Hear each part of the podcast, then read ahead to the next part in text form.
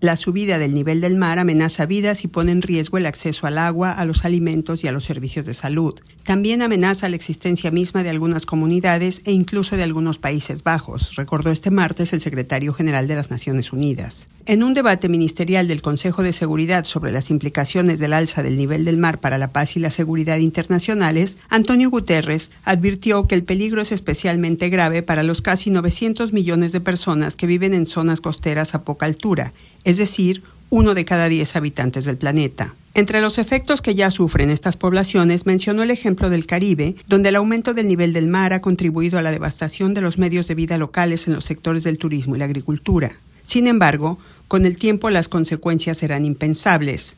Low-lying communities and the entire countries could disappear Comunidades bajas y países enteros podrían desaparecer para siempre.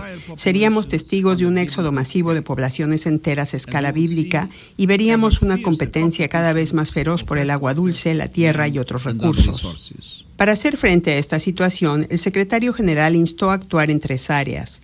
La primera es encarar el origen de la subida de los mares, la crisis climática, con más acciones concertadas para reducir las emisiones de carbono y garantizar la justicia climática. La segunda es implementar estrategias que pongan fin a la pobreza, la discriminación, la desigualdad y las violaciones de derechos humanos, ya que todo esto causa inseguridad. Y en tercer lugar, Guterres explicó que es necesario abordar las consecuencias de la elevación del nivel del mar en un marco jurídico y de derechos humanos, porque generará nuevas cuestiones relacionadas con la integridad territorial y los espacios marítimos, además de que suscitará grandes desplazamientos de población que tendrán que contemplarse con la óptica de los derechos de los refugiados. Todos debemos seguir dando a este problema la visibilidad que merece y apoyar las vidas, los medios de subsistencia y las comunidades que viven en la primera línea de esta crisis, concluyó el secretario general.